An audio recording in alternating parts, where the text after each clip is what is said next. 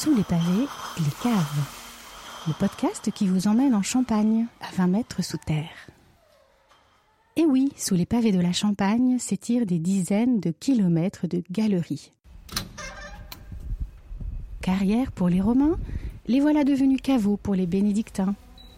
Ces gardiennes de la mémoire pour tant de maisons et de vignerons font rêver le monde avec les millions de flacons précieux qu'elles abritent dans leurs entrailles de craie entre silence et fraîcheur. Que savez-vous de leur histoire? Je vais vous raconter. Je descends à la cave, celle du champagne Boulanger à Haï.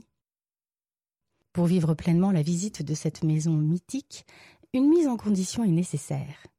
Il faut en effet l'imaginer comme un film d'aventure, jalonné de surprises, de moments forts et de suspense. À l'affiche, deux personnages clés. Un homme, une femme. Figures emblématiques d'une histoire qui dure depuis 1829. Une histoire de famille et de transmission, mais pas que. Elle s'appelle Lily. Son nom à lui, James. James Bond. Qu'ont-ils en commun, hormis un lien avec la couronne d'Angleterre? Le goût du risque, le courage et la ténacité, L'élégance, cette classe teintée d'authenticité et d'audace, qui se retrouve dans une gamme de champagne au style racé, où règnent en maître les grands pinots noirs du cru qu'affectionnait tant Henri IV. L'aventure de nos deux héros se tient à Haï, berceau de la maison Bollinger. Celle-ci est née de l'alliance de trois hommes entreprenants et visionnaires.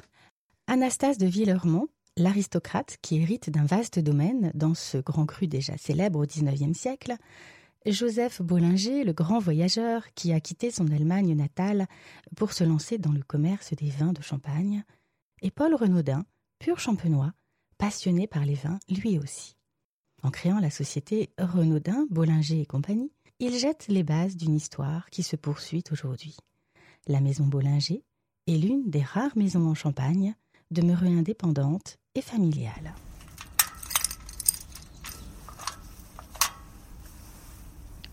Pour rejoindre les caves, nous traversons un clos. Le parcours est pour le moins original et émouvant pour qui aime l'histoire de la Champagne. Ce clos Saint-Jacques est en effet l'une des dernières parcelles de vignes franches de pied, comprenait de vieilles vignes françaises, à avoir été épargnées par le phylloxéra. Une vigne non greffée, et pour une partie toujours plantée, en foule. Le vignoble est l'un des piliers fondateurs de la maison Bollinger. 178 hectares, dont 85% classés grands crus et premiers crus, soignés comme le plus beau des jardins.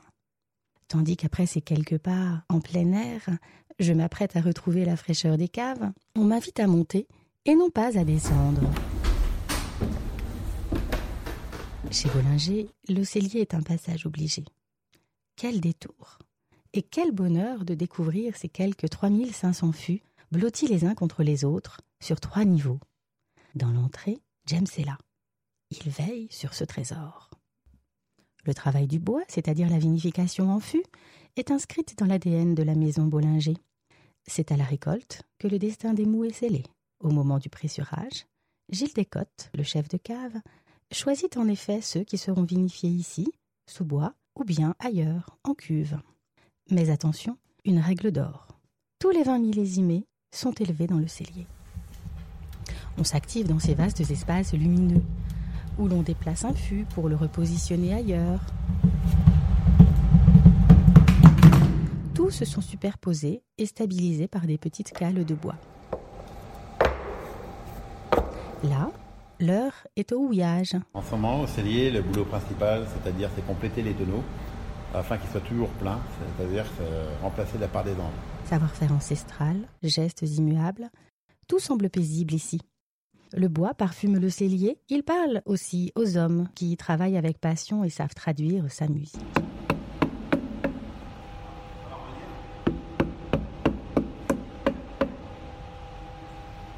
Vous travaillez chez Bollinger depuis combien de temps? 18 ans. Une affaire de famille? Si on veut, le nom de jeune fille de ma mère, c'est tonnelier. La maison Bollinger est sans doute l'une des dernières à posséder sa propre tonnellerie. Descendre, descendre, la visite se poursuit. Cet escalier-là annonce la cave.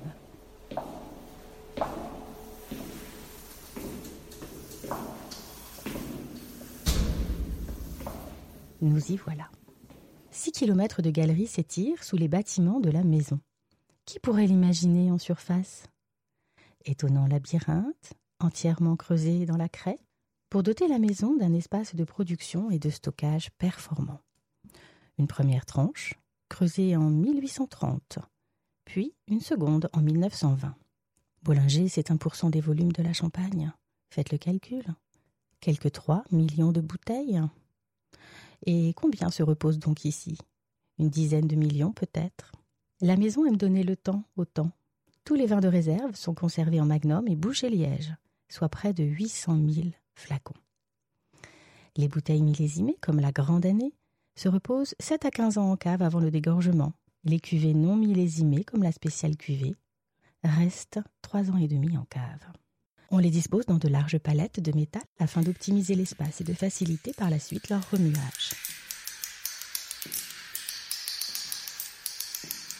Les flacons millésimés, eux, sont rangés en tas sur latte. Tous font l'objet d'un bouchage liège, à l'ancienne, fermé par une agrafe.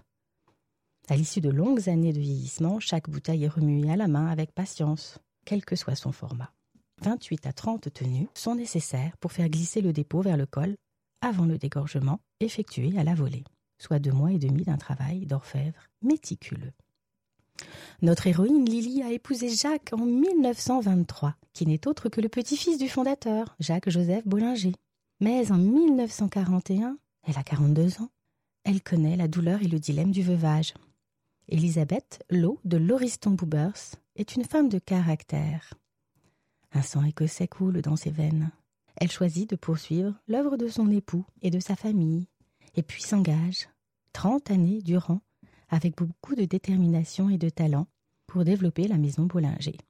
Elle est une actrice majeure de son rayonnement, notamment à l'étranger. Enjouée, stratège, elle ne tolère que l'excellence. Créer une cuvée de prestige Pourquoi donc? Tout est prestige chez Bollinger. Audacieuse et visionnaire, Elisabeth imagine en 1952 la première cuvée extra brute de la Champagne, la cuvée RD, dont le premier millésime sera mis en marché en 1967. Puis, elle imagine la cuvée vieille vigne française en 1969, née des vignes franches de pied sauvées du phylloxéra.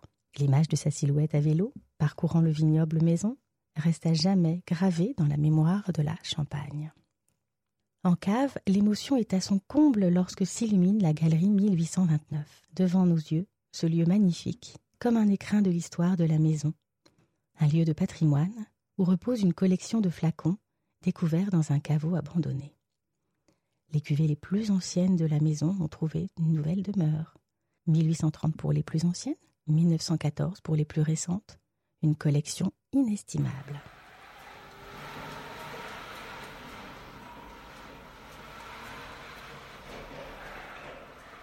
Un chariot se fait entendre. Il s'approche. Et voici que le film me capture. Me voici héroïne à mon tour de cette histoire grandiose. Prisonnière d'un dédale de cave, je me prends à rêver d'un sauveur. Il surgirait là et volerait à mon secours. Il attraperait ma main et m'entraînerait vers la lumière par le grand escalier. dans le salon cosy qui fait aussi office de boutique intimiste et raffinée, il m'inviterait à reprendre mes esprits.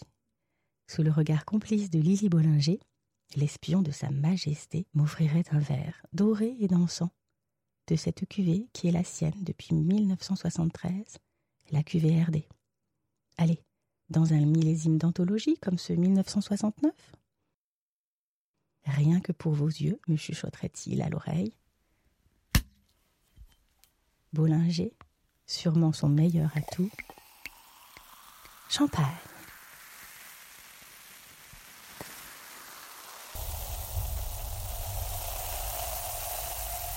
L'abus d'alcool est dangereux pour la santé, à consommer avec modération.